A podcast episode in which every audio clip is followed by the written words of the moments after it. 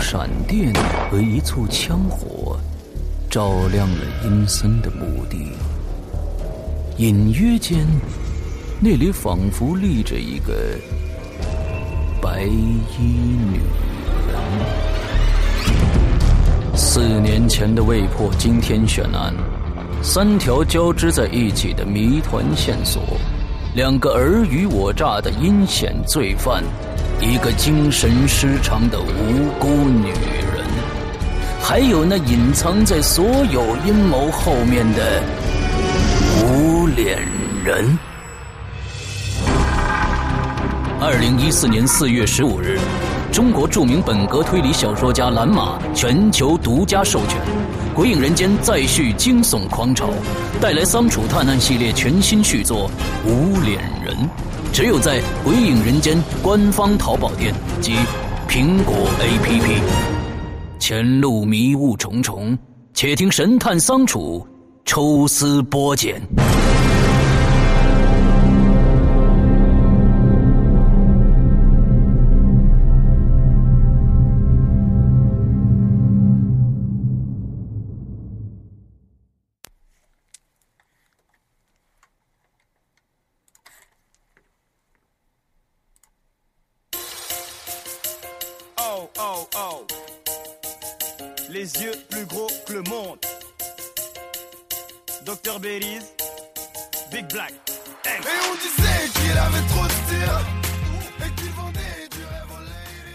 各位听众，大家好，欢迎收听影留言，我是施阳。那上个星期跟他说，呃，这个伊里呢在拍戏啊，所以今天就参加不了今天的录制了啊。呃，最近一个星期呢，非常非常的忙碌啊。大家也知道，前两个星期一直在呃跟大家说，就是我们的 A P P 的。这个筹款的事情，那我们基本上定下来了啊，就是说通过众筹的这种方式来来集资，呃，希望大家呢到时候呃，就是说呃能帮帮鬼影啊。我们可能这次不通过淘淘宝了，通过一个正规的一个渠道吧，我们找一个比如说众筹网之类的，我们还在我们还在这个进行这个事情啊。那到时候呢？因为众筹这边就比较比较简单啊，因为他你你就是说，可能有人有人玩过众筹的话，就知道，呃，我们可能会设好几个档，比如说呃，一个十块钱的、三十块钱的、呃，这个一百块钱的、两百块钱、三百块钱这样的一个档，每一个档呢，其实说不是说你你只去捐款了。而是有回报的，所以呢，我们也在设置各种各样的回报的这种信息啊，就是说，看看我们能给到大家什么东西。呃，我相信呢，有一些东西啊，我现在脑海里面想到的可以给到大家呢，可能是可能还比较。对大家有吸引力吧，所以呢，呃，嗯，等到下个星期，我们看看能不能能不能把这个细则能推出来给到大家，呃，真的希望大家能帮帮忙啊，呃，这个我们看看能不能把这一次的款筹起来啊，看我们的 鬼影到底有多大的这种号召力吧，嗯，呃，另外呢。下个星期五，哎，不是下个星期了这个星期五，大家可能都知道啊，是一个鬼影人间，其实应该是比较重视的一个节日啊，呃，这个是是这个万圣节啊，国外的鬼节，嗯，万圣节，所以呢，嗯，在这一天万圣节，也就是星期五的时候，我们鬼影呢将会推出一次抽奖活动。在我们的微博啊，在我们的微博，大家没有没有关注我们的微博的，赶紧去。呃，这一次送出的是什么？因为呃，这两个星期啊，我跟大家一直在说，好像其实是我没没想清楚，就是说，呃，在淘宝上做这次呃筹款嘛，呃，送大家鬼火集嘛。最后发现呢，可能，嗯，有一些嗯，这个细则上面呢还是不好操控，所以呢，我就想改到众筹网上。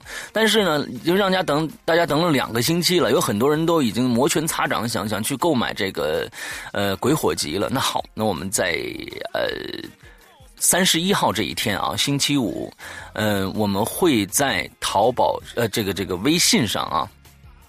又说错了，微博上，微博上，微博上，呃，新浪微博上，呃，我们来进行这一次的这个抽奖。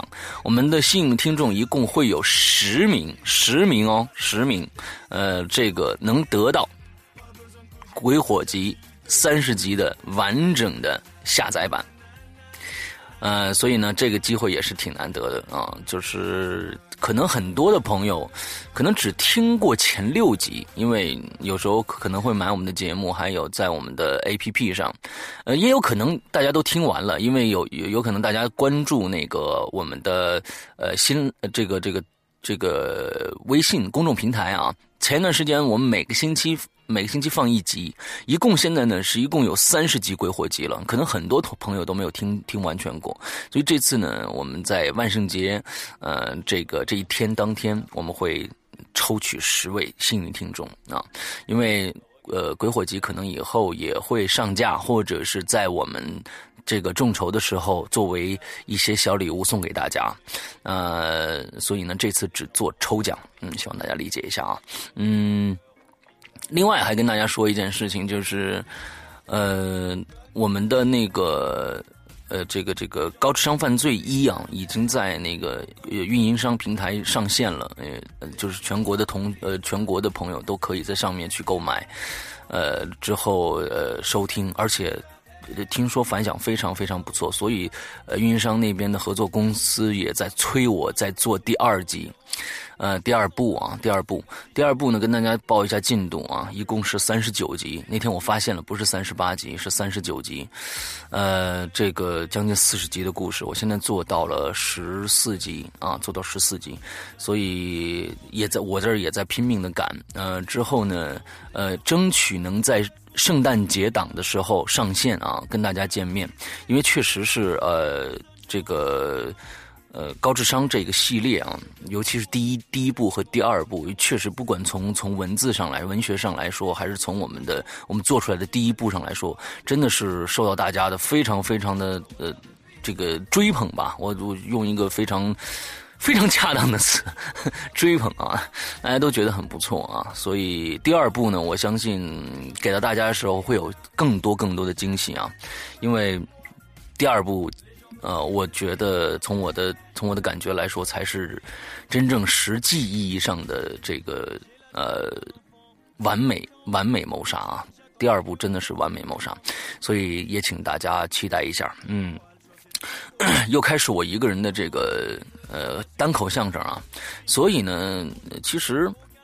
特别累，呃，孙一礼同学一不在呢，啊，我就觉得就是有一些啊，就是我们我你们发现没有，就是所有的引流员里面的笑料全部来自于伊礼同学啊，呃，但是呢，假如说伊礼同学自己念呢，那就更没意思了啊，呃，关键是呢，我我我要找到他身身上的一些问题，完拿出来当成笑料来跟大家说，所以这个笑料一没有呢，所以就显得特别的单调啊，也累。呃，我们今天要做的还是依然是大家期盼的《校园诡异传说》的这个第七、第八集了。嗯，一共留了七页，我现在念到第五页，还有三页可以念，所以我估计呢，大家冲着十集走吧，好吧？呃，那今天废话不说了，那我开始来念故事啊，非常累！我把音乐拉下来，之后呢，我找到我要念的地方。嗯，OK。哇哦！我看一下，哇天哪！你们这些，你们这些人太没事了吧？你们 写这么多？哦，没有，现在已经变成八页了。我现在念的第五页啊。嗯，其实发现大家对这个题材都非常非常的喜欢啊。虽然呃有的时候在在里面念的不是很通顺啊，呃有我的原因，也有这个写的原因啊。嗯，呃嗯，但是大家都非常这个。都都对这个题材非常感兴趣啊！好，我找到了，嗯，OK，我们开始啊。今天念的是这个第一位听友呢，叫权威代言人啊，他写了两条，我看看，嗯，好。他说：“沈阳哥、伊里哥，你们好，我是老鬼友了，但这是第一次留言啊。我本人呢，从来没遇到过什么灵异事件，但我对这种事儿呢很好奇，所以之前从大学同学那儿问了他们。”遇到的灵异事件啊，有一个让我印象很深，因为呢，他在给我讲的时候，我能想象得到那种诡异的场景。我的这位同学呢，家在新疆，他有一天呢，早上起来准备上学，那个那个时间呢，天还很黑，对。呃，因为这个纬度高嘛，对吧？呃，因为新疆的日出时间比北京晚哦，你是这个意思哦？对，是北京时间和新疆时间，对，好像那边好像比我们这边晚两个小时，还是一个小时，我忘了。我去过新疆，但走的是北京的时间，嗯，没错。呃，当他在收拾书包的时候，无意中抬头看了一下对面的楼，他看到对面只有一户住户亮着灯。奇怪的是，那户亮灯的家里站着个人。我的同学说，那个人叉着腰，好像就贴着窗户站着。因为光线问题，他只能看到那个人叉腰站着，并看并看不到那个人的脸和那个人在看什么。我的同学就和那个叉腰的人对视了一会儿。可是，就在那户人家的灯突然就灭了，然后瞬间又亮了的时候，他发现那个人不见了。不到一两秒钟的时间，那个人就消失了，特别的诡异。当时呢，我听完了毛骨悚然，那个恐怖的场景就在我脑子里盘旋，想想真的很瘆人。那希望两位能把这个故事念出来，谢谢啊。那我念出来了，嗯。接着呢，他又讲了一个啊，嗯，哦，突然又想起了一个我做的比较诡异的梦啊，是在高二的时候，在宿舍午休做的梦。我梦见我和我的下铺的同学 G 在吵架啊，吵着吵着，这个 G 呢就朝我的左胸上打打了一一记重拳啊。在他打我的同时，我就醒了，而且感觉到左胸有些不舒服。最怪的是，我当时是面朝墙睡的。其实我告诉你啊，这个呢，其实很好解释。有的时候啊，你在做梦的时候发现呢，呃，举个例子啊，嗯，发现发发洪水了。那就淹得一塌糊涂，你在这个汹涌的波涛中啊，就是寻求寻找生路。这个时候有可能呢，呃，要不然就是这个房子漏雨，完了之后呢，这个真有雨水打到你的身上了；要不然呢，你就是尿炕了啊。一般就是这这这这种情况，因为就是可能当时你正好是冲着里边睡啊，完之后呢，呃，可能岔气儿了。觉得胸口疼，所以你在你的梦里面呢，把这种现实中的这种痛楚转化成一种你在梦里的情节带入进去了。这个是非常好解释的，因为我可能我们我们经常会有这样的这样的。这种做梦啊，就可能在我们文学作品上，还有电视电影的作品上，也经常会有。比如说，就那个人做梦梦呢，忽然有一个僵尸过来咬他，他一睁眼，嘣儿看着哦，是他同学在咬他。可能这种桥段啊，这都是来自于生活的。嗯，这个没什么。嗯，好，我们接下来啊，接下来叫恒嗯恒南赵是吧？赵恒南是吗？啊，我不知道啊。嗯，这个这没有没有声调，我不知道念对不对。好，讲一个好朋友的亲身经历啊，那就称呼他为 Z 同学吧。啊，我们的群主是吗？Z 同学是学美术专业的，所以呢，高考之前会有一段美术集训期啊。这件事情发生在美术呃培训学校的宿舍里。他回忆啊，那天是周六，第二天呢没有课，于是呢他就和几个同学出去。包宿上网，啊，这个回宿舍的时候已经是半夜一两点了，这怎么叫包宿呢？这不是怎么着也得六点才回去才包宿啊？你们亏了啊！宿舍里有八个人住啊，八个人住啊。他住在下铺。他回寝室后呢，发现寝室只有一个同学在，已经睡着了。那个同学也是住在下铺的，他的斜对角。他的斜对角，于是他就悄悄的躺下。哦，我明白了，呃，那个同学也是住在下铺的，是正好是他那个铺位的斜对角啊。于是呢，他就悄悄的躺下了，也准备睡觉。正当正当他快要睡着的时候，他听见隔壁床的那个同学发出轻微的挣扎的声音，而且呢。声音是越来越大，好像要窒息的感觉。于是他回头望向那个同学，想看看究竟发生了什么事儿。不看不知道，一看却吓了一大跳。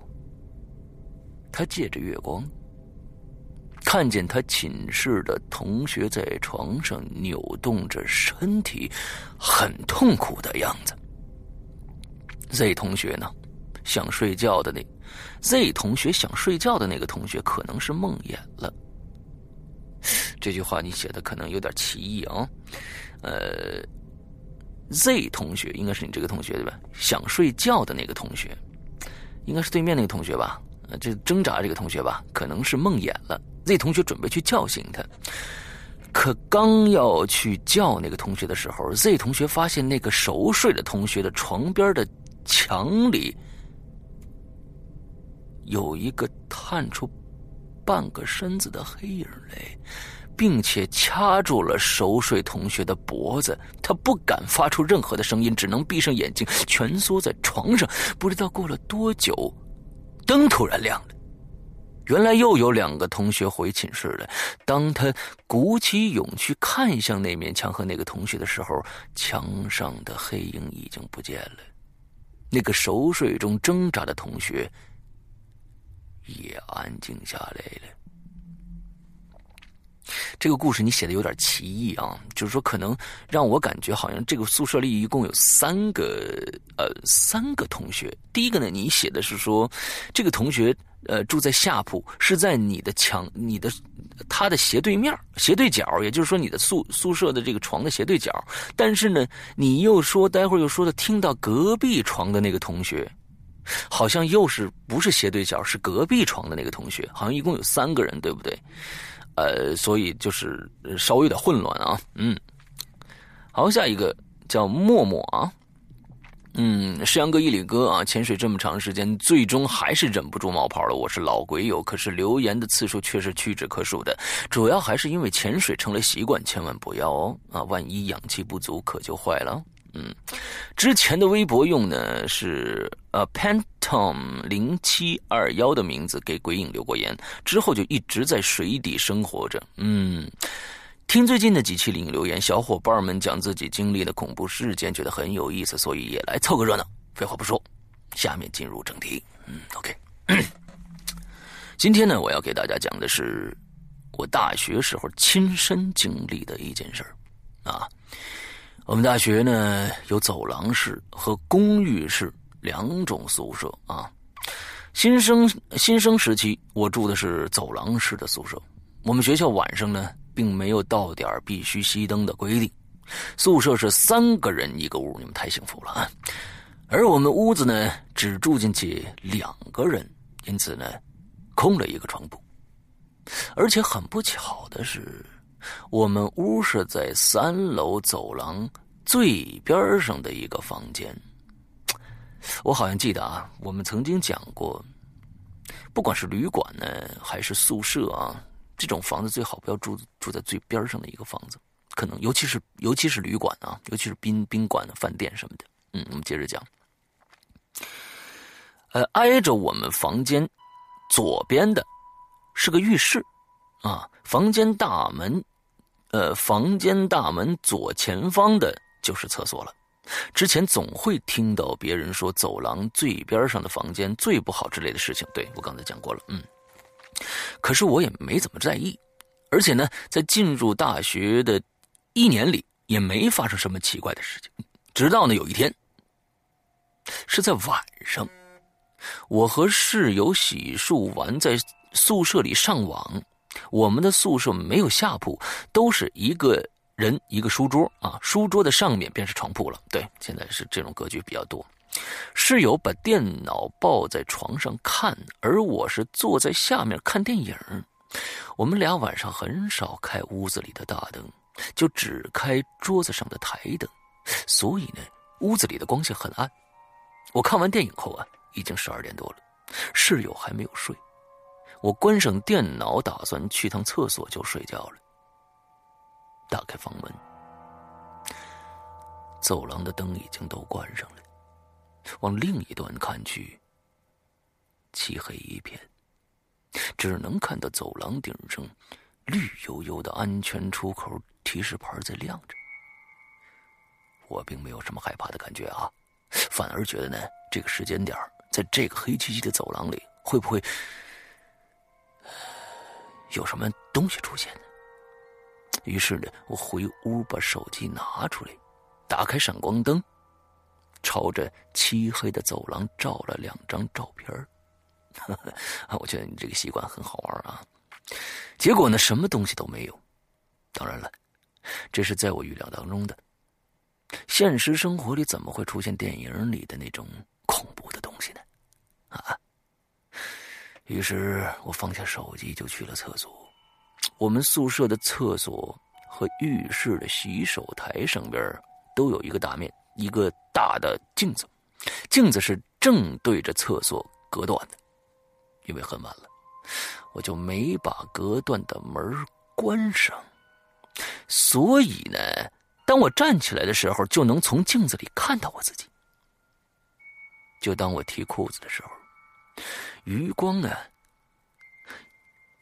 隐约看到镜子里，我身子右后方有一个人形一样的黑影，而且我不确定那，而且我不确定那不可能是我的影子。你这句话写的问题啊！而且我不确定那是那那那那那是不是我自己的影子？但是那不可能是我的影子，因为从房顶上的灯照下来的光源来看，我的影子绝对不可能在那个方向。我没敢转身。就赶紧跑出厕所了。还没到厕所门口的时候，我还是不禁抬头看了一眼镜子里照出来的刚才那个隔断里的黑影。我确实看到了，他没有跟过来，还是像人形一样立在隔断的右边。我跑回屋子里锁上门。就和说，就和室友说了刚才看到的那个东西，他也被吓到了。之后的好几天，我们都早早的就睡觉，因为不敢太晚去上厕所。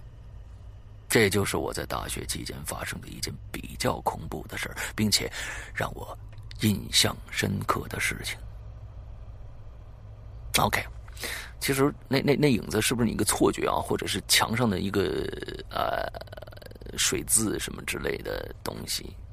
啊，我不知道，那，可能，呃，是不是再去探一下究竟，可能会把你们心中的这种恐惧呢，呃，就打消了。因为你不去的话，不去看一下的话，那可能这个这个恐惧就会一直留在你的心里啊，那一直就是个恐惧，啊就是没法排遣的。假如说哪一天啊，呃，你在另外一个地方啊，比如说家里的厕所，OK 啊，我可能吓到你了，家里厕所也看到这个黑影怎么办呢？对不对？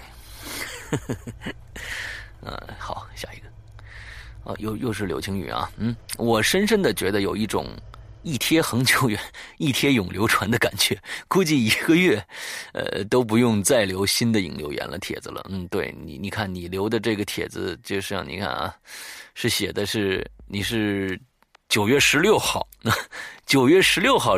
留的帖子，我现在是这个，已经是呃十月二十号了啊，所以呃十月二十五号了，今天已经，所以呢已经一个多月了啊，没留新的，但但是大家喜欢听就好，嗯，好，下一个叫，and no 是吗？and no，啊，可能是这样子吧，and no 主播你好，我是第一次听你的节目哦。呃，就被这个节目深深的吸引了，谢谢你。我接下来讲的这个故事呢，是我小时候亲身经历的故事。每次跟同学们、呃朋友们讲起来呢，我都觉得毛骨悚然，至今也是如此。我是抖着手写完这个故事的啊。我给这个经历起了一个诗一般的名字——五年一梦。好，开始啊。大概从我记事起，我就怕黑。准确的说呢，就是怕那些脏东西。每天晚上都不敢一个人睡，当然呢，现在敢了。嗯，好，不用解释啊，你不用解释太多。不知道从什么时候开始啊，我就做起了那个梦。在梦里，我应该才六岁左右。我在我家阳台傻傻的站着，望着远处的山脉。突然，远处飘来一团亮光。我就用手去抓它，感觉他在戏弄我，我怎么也抓不着他，我就一直跟着他跑到门外去。我仰着头，双眼死盯着他，突跳着去扑他。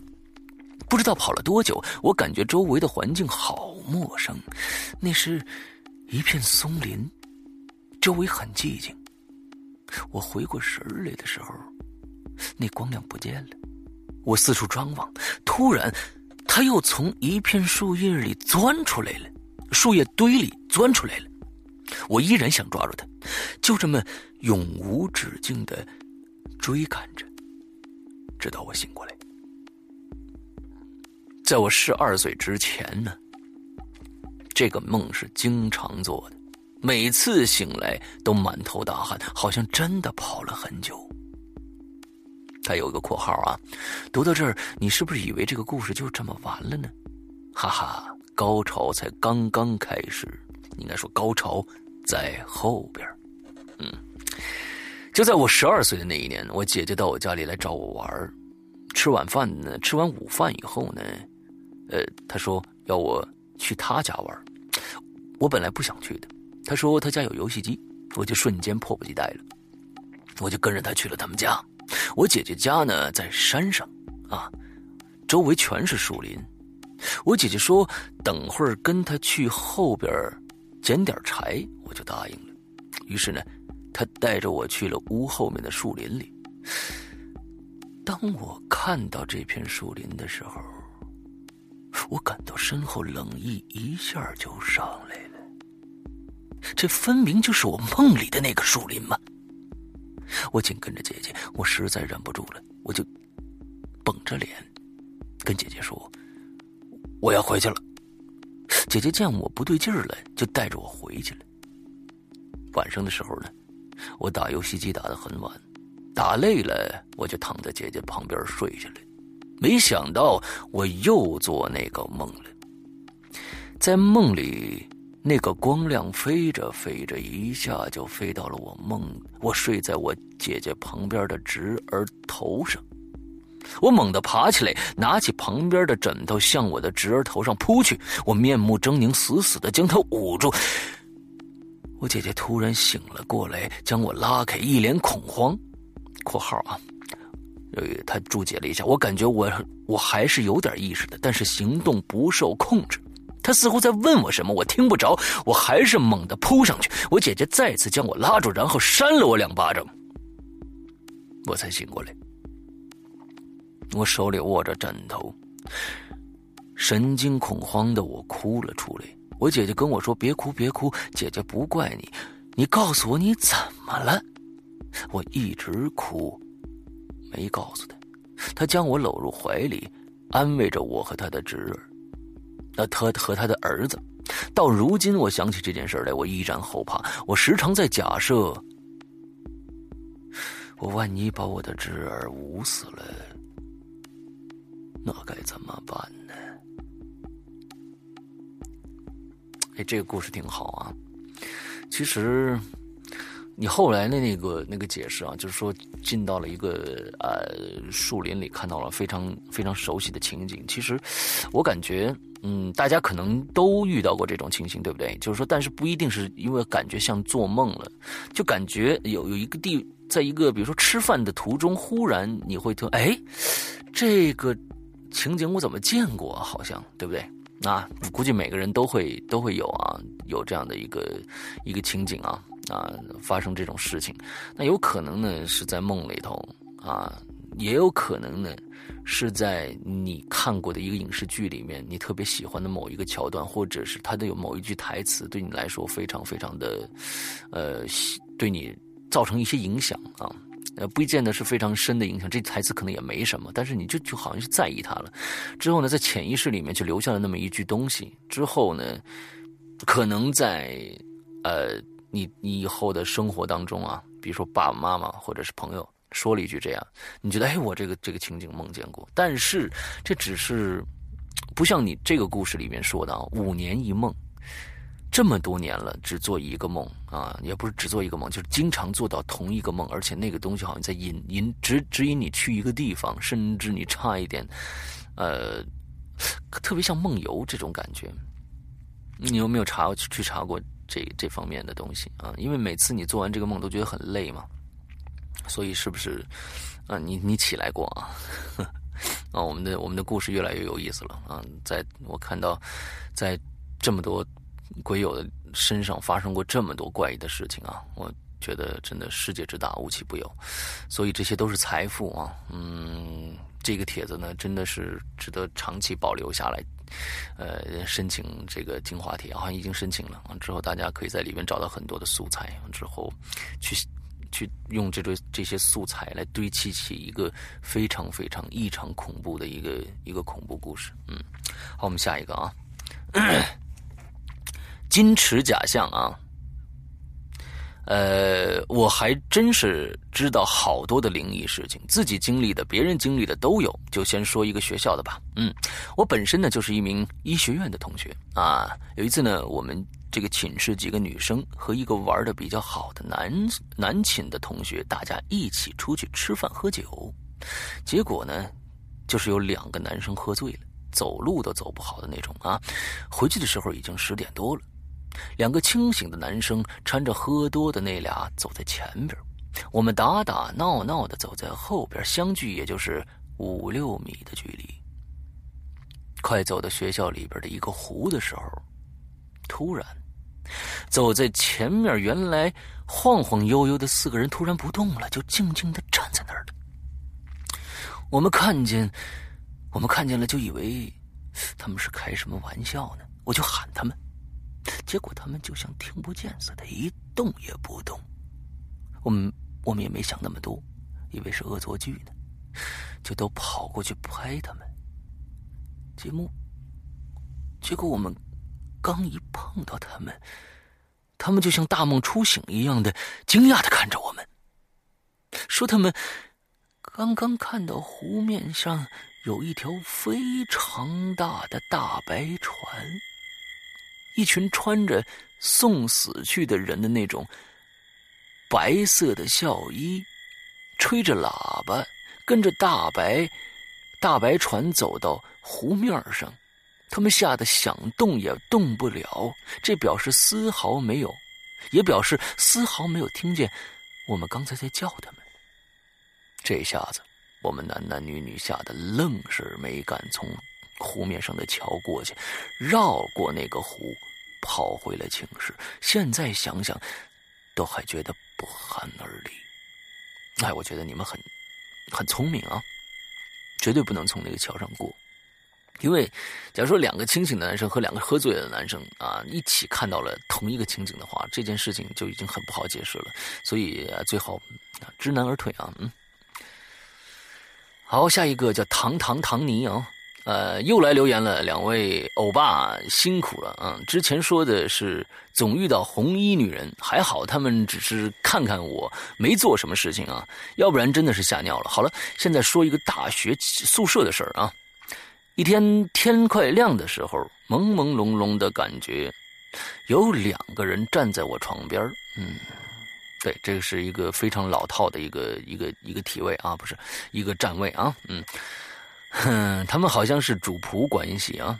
小男孩就像电视剧里的小公子哥打扮，另一个像管家一样的老头呢，另一个像一像这个管家一样的老头啊。那个小男孩呢就很好心的叫我起床啊，说快起来，要迟到了。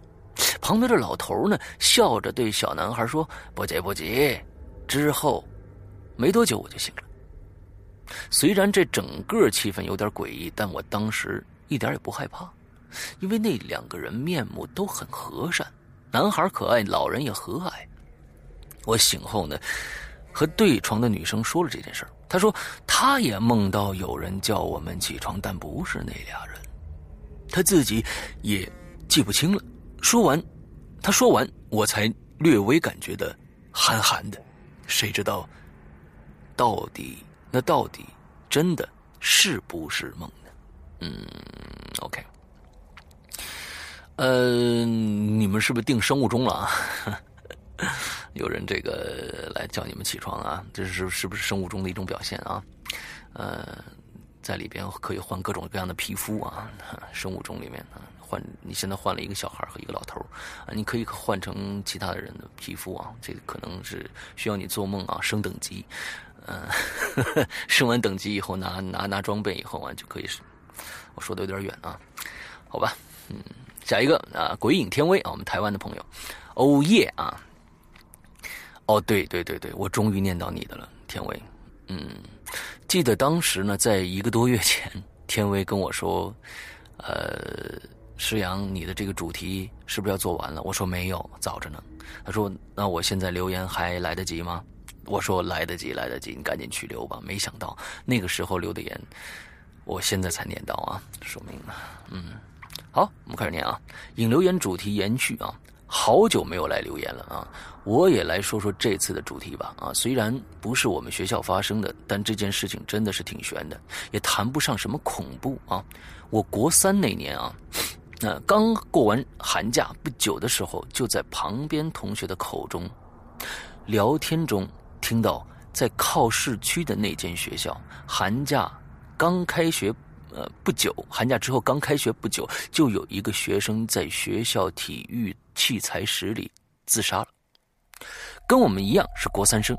这件事儿还上了报纸，我就好我就好奇的问问了一下啊，我说自杀是怎么自杀的呢？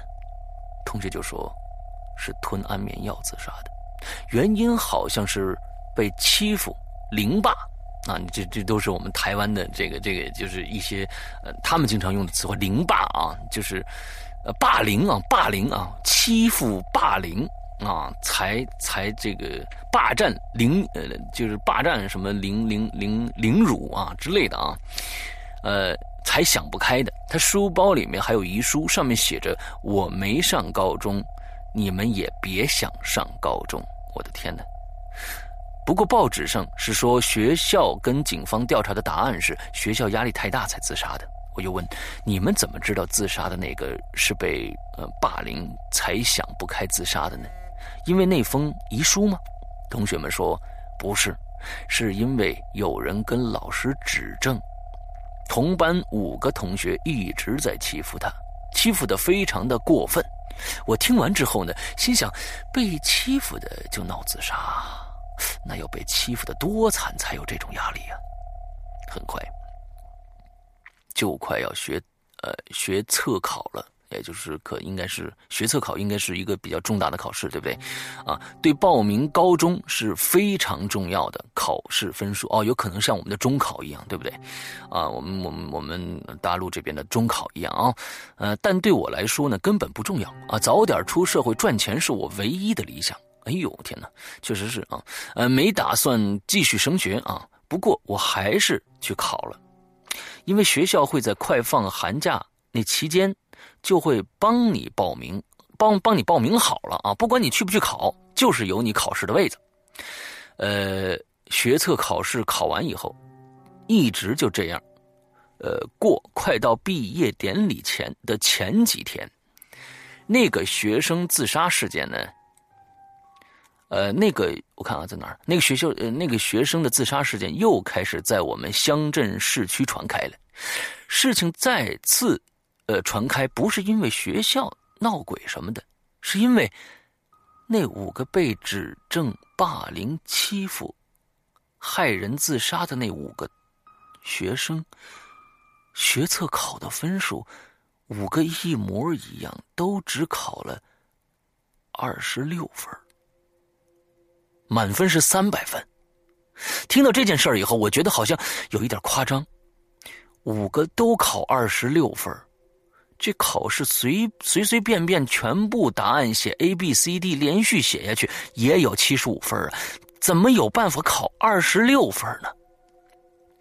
他后面打了个括号，他说：“题外话啊，因为我就是全部都写 A B C D 的，牛逼。”嗯，同学又在又在，呃。跟我说，我跟他们是同一间考场的，啊，那个自杀的学生也有他的位置，他的位子考号码就是二十六。所以分数放榜那天，他们学校才又造成了一个大话题传出来。好吧，我说完了，也该睡了，晚安，各位鬼友。哇，这个这个事情挺悬的哦。那自杀的这个条上写的说，我没考上高中，你们也别想考上。结果呢，这是寒假期间，学校就帮你把每个学生的这个这个考试的资格都报上去了。那个考试考场居然还有那个死了的同学的位置。之后那五个同学也在同一个考场，跟天威在同一个考场，而他们所有人都考了二十六分，而那个死了的学号。那考号就是二十六，我天，这挺悬的，这挺悬的。OK，下一个，我忠孝笑不说话，嗯，什么意思啊？我忠孝笑不说话，你这这没没懂啊？嗯，我有猛料啊，觉得真实啊。好，嗯，那是我高中放暑假的时候，那天是下午三四点左右，天还亮着。在房间里玩了一下电脑，去上厕所。嗯，厕所是在房间的外边，因为比较急，进厕所门没有关实。上完之后呢，下意识的回头看了一下厕所门口，就看见，就看，就看一下一，就看一下一个挺，就看到吧，就看到一个挺高的一个黑衣人出现在门口，全身都黑，就像电影里八十年代领导一样的穿着。穿黑风衣、黑礼帽，还有黑皮鞋，我一下子就愣住了，跟他对视了好几秒，他面无表情的也看着我，我以为是小小偷呢，大喊：“你你是谁呀？”接着他马上快速的跑到隔壁，我隔壁不是女厕所吗？我就马上冲了出去，拿着扫把就一个房间，呃，一个房间看，包括床底下什么的东西。都没有啊！天哪，这这个拿着扫把把进一个扫把进一个房一个个房间看，包括床底下。您加个标标点符号，求您了。逗号，发现还就加个发现，什么东西都没有啊！嗯，我看到了窗户和门口都关的非常的严实，没有开启过。我想了一下，一下就懵了。他穿着皮鞋那么快的跑，一点动静都没有吗？家里都是陶这个瓷砖拖鞋跑都是有声音的，呃，家里都是瓷砖，逗号，拖鞋跑都是有声音的，怎么可能皮鞋没动静呢？而且他做一切的动作一点声音都没有，我当时就感觉是遇到鬼了。之后我就到别人家待到爸妈回来才回家。我跟我父母说，呃，就说我是看花眼了。可是我确实盯了好几秒，就这么，他就消失了。现在想起来呢，还真是莫名其妙的这种恐怖呃恐惧啊，实在是太真实了。希望二位大神能录到我的故事，我也想知道这到底是怎么回事嗯，你问我是没戏的，我也不知道是怎么回事啊。我只知道加标点符号非常非常非常非常的重要。嗯，好吧，嗯。我还没明明白你们这个这个家的这个呃，是你们是住在呃平房吗？是吧？就是说，厕所都在外边，完了之后啊，进屋子里边是家，是是这样的感觉吗？因为我看你写的好像是这样的一个感觉啊，啊，确实挺怪异的。嗯，好，呃，下一个叫爱咋地咋地呗歪歪。嗯，听家里人讲的一件事情，说呃，好多年前吧，有一个人去亲戚家赶礼啊，Sorry，你可以。告诉我一下赶礼是什么意思吗？是是去家里面，比如说随礼吗？呃，比如说别人结婚什么之类的事情，是这个意思吗？等吃好喝好要回家的时候呢，都半夜了啊。他骑着自行车，自己家和亲戚家都是在农村的，所以呢，回家呢要走黑黑的好长一段路，他急坏了。这前不着村后不着店的，哦，他前面我看一下，呃。你应该是少打了一个字，是不是？说是不是自行车坏了？是这意思了吗？啊，所以你后面才写的是这前不村后呃前不着村后不着店的，鼓捣半天也没修好，应该是自行车坏了啊。就在这个时候，有个男的路过，然后就问他怎么回事他说呢，车链子断了，修不好。那完，那男的就问他你去哪儿啊？他说回家，家是哪儿哪儿的。那男的呢说巧了，我也去那儿，呃，我去我侄女家。啊，我侄女儿是谁谁谁，啊，这个人说：“啊啊，那谁谁是我媳妇儿？呃，你你这是去我家呢？什么意思啊？嗯，我侄女是谁谁？这个人说啊，那谁谁谁是我的媳妇儿啊？你这是去我家呢？什么意思？那男的就说我会修这个，然后蹲着弄了一会儿，说好了，我骑车带着你吧。嗯。”好，呃，咱们就念啊，然后带着这个车主一路往家走，快要到家的时候，半路出现的那个这个男的说：“我先去方便一下，憋不住了。”然后就没影了，好半天也没回来。这个人就知道着急了，寻思的，要不我先走吧，都这么晚了。刚要骑车的时候，发现车把手上挂着那个断掉的链子。后来回家跟媳妇儿说遇到这么个人，说是你哪哪的叔叔要来家里串门他媳妇儿说不可能，他都死了好多年了。你还是没把这个故事讲清楚，亲爱的。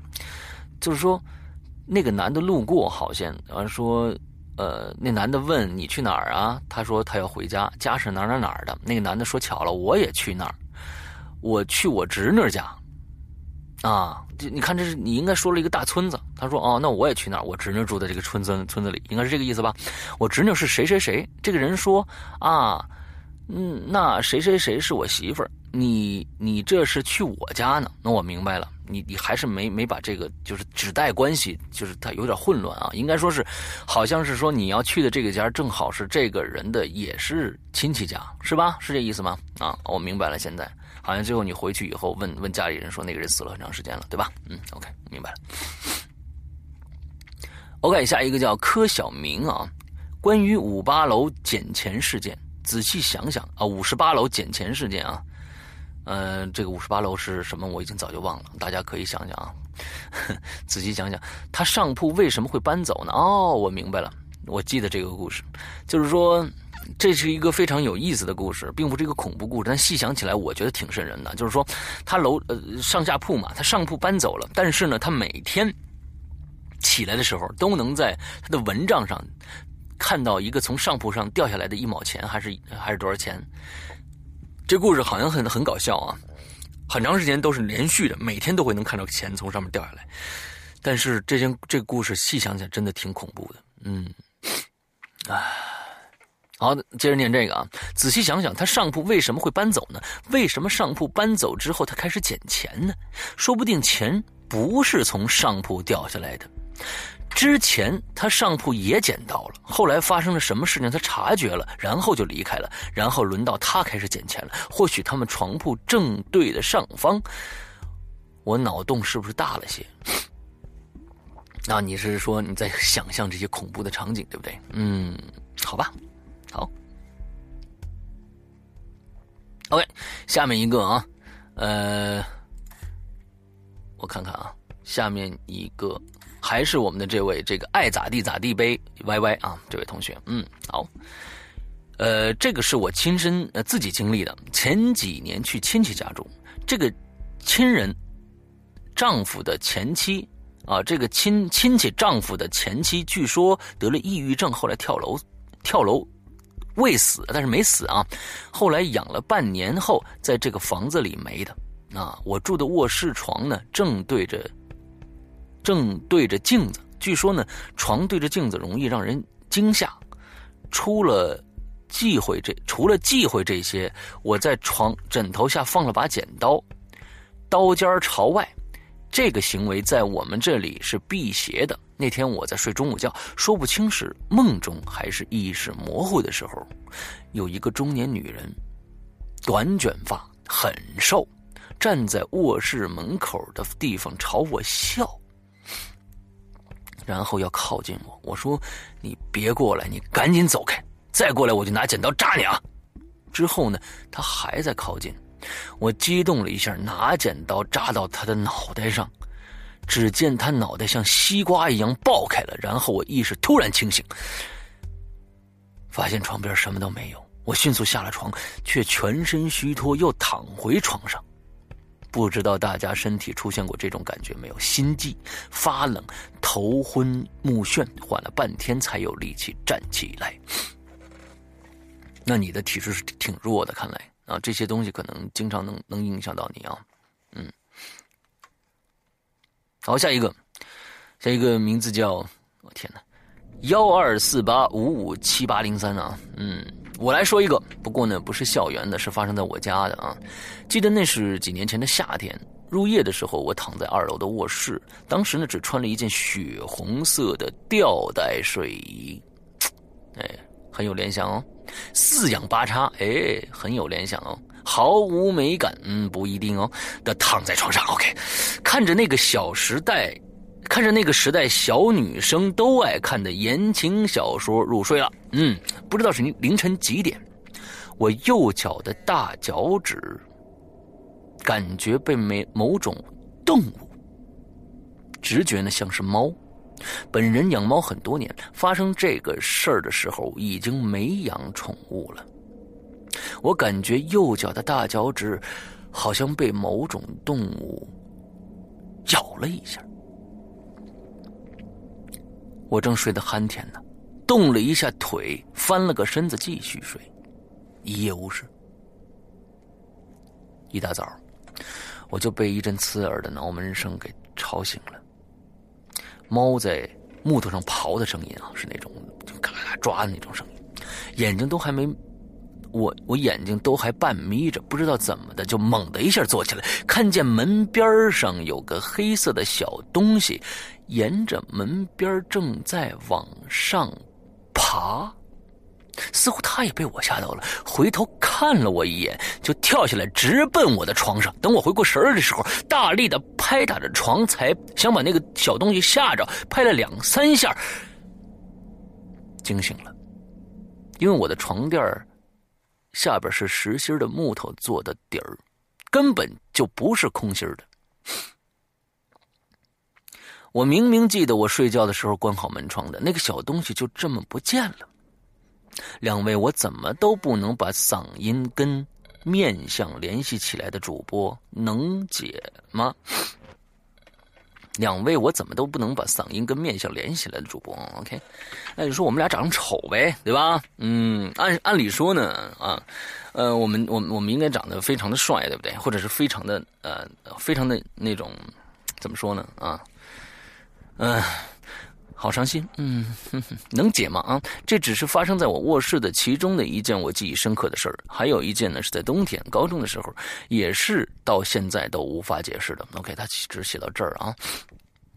你这个事儿吧，呃，我觉得你是不是都在做梦啊？对不对？你可能都是在做梦啊。那早上你起来的时候，那个时候那个梦吧，因为我觉得就是梦。嗯。可能跟现实结合太紧密的一个梦了啊，可能是这样吧，嗯，你解释不了，就跟我们俩的长相和声音那不能呃联联系在一起一样，嗯，没法解释，对，好吧，呃，下一个啊，下一个非常非常的长，我们今天呃把这个作为嗯最后一个来念吧，好吧，嗯，呃，我觉得呢。这个节目多做几期，大家也没什么意见啊。所以呢，今天念的也差不多快一个小时了，一个小时了。所以我们今天就做最后一个故事，那个故事非常的长。呃，是一位叫幺二幺八八八八八八八六六零九七的同学啊，应该是 QQ 号吧。第一次来留言，嗯，来讲几个吧。嗯，高中的时候呢，和一个好朋友都迷恋《盗墓笔记》和《鬼吹灯》。因为是在外面租的房子，那房子左边是一片空地，都是杂草，都都是杂草。房东住一楼，我我在二楼啊，里外两间我住外面一间，所以呢，能每天抱着手机看到一两点啊。有一次凌晨一点多，正看得刺激的时候，手里的手机响了，是那个朋友的号码。当时我就懵了，也不敢接，响了一会儿就停了，吓得我那一。一整晚没睡好。第二天，那朋友告诉我是他的恶作剧。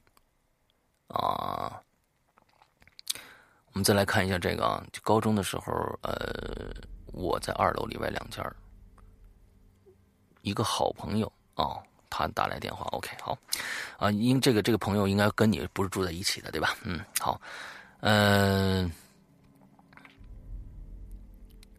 接着念啊，还有一次呢，也是凌晨一两点的时候，具体是看《鬼吹灯》还是《盗墓笔记》忘了。我的床呢是在门的呃左后方的，我靠着墙，旁边开着小台灯。坐床上抱着手机看小说，突然门有动静，我就看着一只很小的手，把一个鸡蛋从门上推了进来，从门下面推了。你们那门缝得多大呀？这这怎么可能？嗯，怎么可能把把把这这这这这这鸡蛋推进来呢？然后呢，又有一只黄鼠狼进来了，它抱着鸡蛋摇摇晃晃的往里边，往里面的一间走，离我最近距离也就一米左右。我就保持抱着手机的动作，一动不动的看着这黄鼠狼进里面的房间了。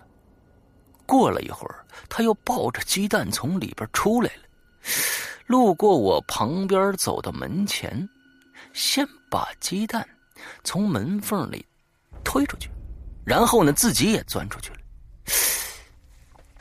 我就奇怪了，他没看着我吗？不科学呀！我床头还点着台灯呢。那这是第二个是吧？第二个故事啊，第三个故事也是高中的时候。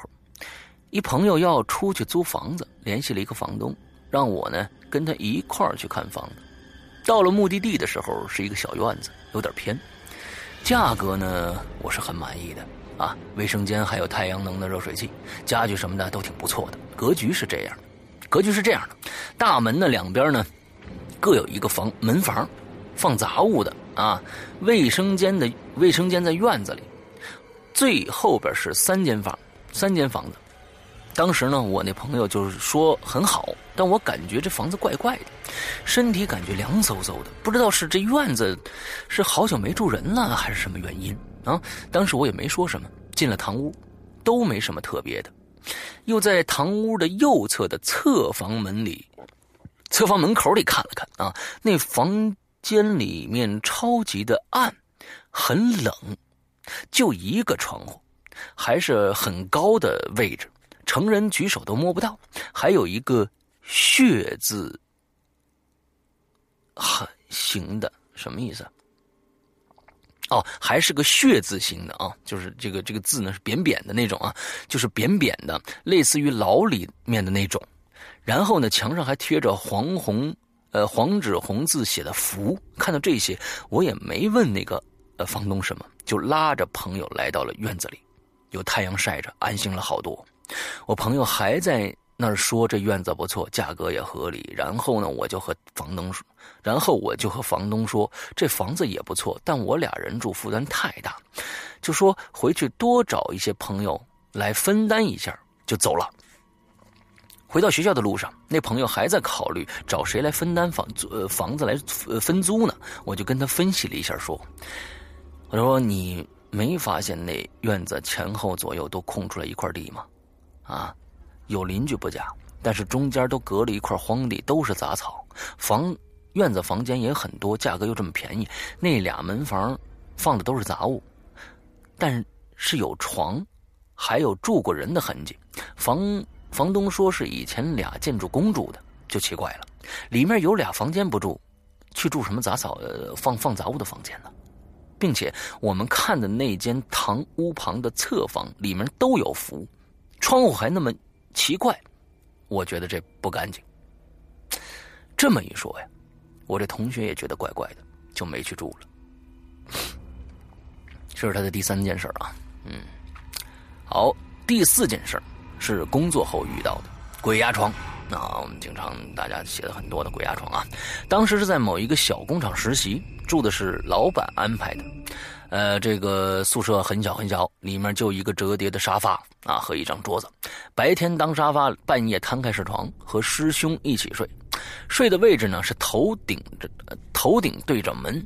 啊，有一天夜里，具体几点不知道了，就是突然就醒了，但是眼睛睁不开，没睁开啊，还在纳闷这个点儿醒来是要干嘛呢？也不是想上厕所什么的，就在这个时候，心中突然一紧，就那种突然害怕的感觉，然后就听到头顶后边有那种哗啦哗啦哗啦的声音，金属门栓和锁撞击撞击的声音。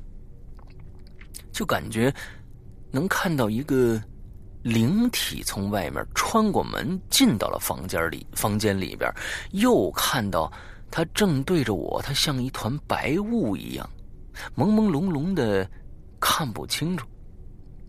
双双手按着我的手压了下来，不知道是不是电影看多了啊？就像男二号把女主压在身下一样的姿势，你想的太多了。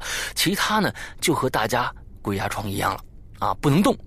眼也睁不开，我试一次不能动后就没费力了，还在静静的读秒，看要维持多久。过了一会儿呢，我居然能看到，我居然能看到他从我身上起来，但我还是不敢动，不敢睁眼。然后呢，我又想到我旁边睡的师兄，万一他也被鬼压床了呢？我就睁开眼睛看着他，心里还在想，如果他有什么不对的，就赶紧。叫醒他，看了一会儿也没发没发现什么，就又睡过去了。第二天呢，我谁也没讲。现在想想，如果在我看到师兄的时候他醒了，那就搞笑了。啊，那为什么呢？呃，第五件事情啊，我第二次鬼压床。嗯，好吧。也是我最后一次鬼压床，这个讲起来比较搞笑啊！家里面买了台跑步机，刚开始候呢，家家人还锻炼一下，后来就没空了。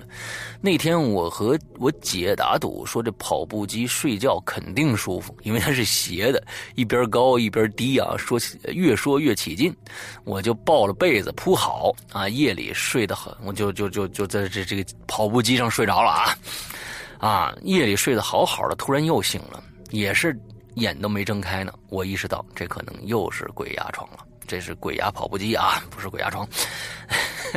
又看到一个灵体飘到我身体上面，也是手按着我的手压了下来。当时呢，我也不知道是怎么想的，突然就想到了女女上男下的爱爱体位了啊！你还是想太多了啊！就腰部向上的做起了上下运动。当时我的感觉是自己身体动不了，只是意识里有这个动作在做着。过会儿鬼压床的感觉就过去了。我突然听到我这我做这个动作腰部撞击跑步机声音发出当当当的三声，然后我就停下来了，继续睡觉。第二天醒来发现自己那啥了，嗯，不说不说了。从哪从那以后我再也没有被鬼压床过。就我的两次经历来看，我分析哈，鬼压床呢，它是个人意识所产生的幻觉，或者是梦中梦。就我看到的灵体，就很能说明问题，因为我看到过的有关于灵体的形象都是白雾一样，朦朦胧胧的，所以呢才会看到朦朦胧胧的灵体啊。我们不讨论灵体到底是什么的形态或者有没有啊，单这个白雾一样的，就是电影给我的潜意识。还有第二次，现在说说细节。你还说细节吗？嗯，我是在做腰部向上的动作。如果鬼压床是把我压着不让我动，那么在鬼压床结束的一瞬间，我的腰部应该是向上的，而不是听到当当当的三响。现在解释应该是这样的：鬼压床只是封闭了感知神经。就是说你是能动的，能听到的，只是你动神经传导没同步，才会感觉自己不能动，听不到。我当时做腰部向上动的动作，自己感觉动不了，但是实际上是动的。然后我的感听觉恢复了，所以听到了当当当的三声。最有力的证据是我在感觉身体能动了，就没有做腰部向下的动作，睡觉了。那之前如果没在动，我不我就不会那啥了。说你说是吧？写了这么多有点乱，文笔也不好，不知道你俩能看懂不？嗯，反正是够乱的啊。看懂是能看懂的啊，也非常觉得你你可能是把人家鬼吓着了啊，你知道吧？你这好，人家鬼鬼鬼鬼鬼压床都是那那那那那那那什么挺害怕的事儿。你看你这你这啊，鬼鬼压跑步机，你知道？那你你以后就是可以去跑步机再多试试。嗯，OK，好，那今天这个咱们今天就念到这儿啊，下一下一次可能还有更多更多的奇葩的故事啊。今天我们最后这个故事呢，非常的奇葩，嗯，这是我做节目以来最奇葩的一次，嗯。好吧，那今天的节目到这儿结束啊。我们，嗯，这样，我们这一个星期的进群密码，现在我们的进群呢，群呢已经扩建成一千人的群了啊。所以呢，大家都可以踊跃的去参加加群。前一段时间有很多人问，为什么我写对密码都进不去呢？那是因为我们真的没有位置了啊，大家进不去。现在我们扩成一千人的群了，所以大家踊跃的参加吧。嗯，所以呢，我们这个这个这一次的进群密码是我们。在本周五将会在微信呃不是这个这个呃新浪微博上进行哪一个故事集的抽奖，只要打上那三个字儿就可以进去。OK，那今天的节目到这儿结束，祝大家这一周快乐开心啊！还有万圣节，大家别玩的太嗨了，早点回家，拜拜。中央人民广播电台。中国之声。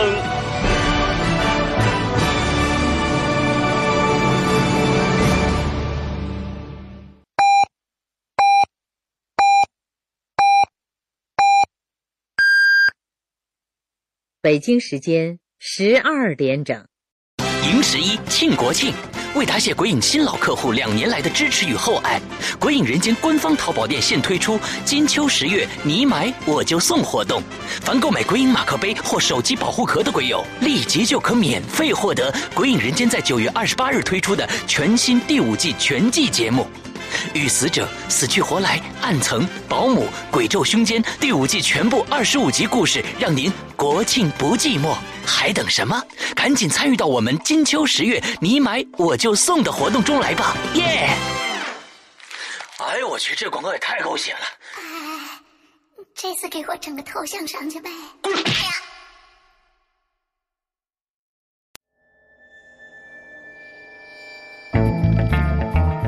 平静的江南小镇，公安局副局长被刺身亡在自己的私家车里，凶手没有留下任何的蛛丝马迹，而留下一道毛骨悚然的横幅：“杀够局长一十五，局长不够，科长补。”全县哗然，领导班子更是人人自危。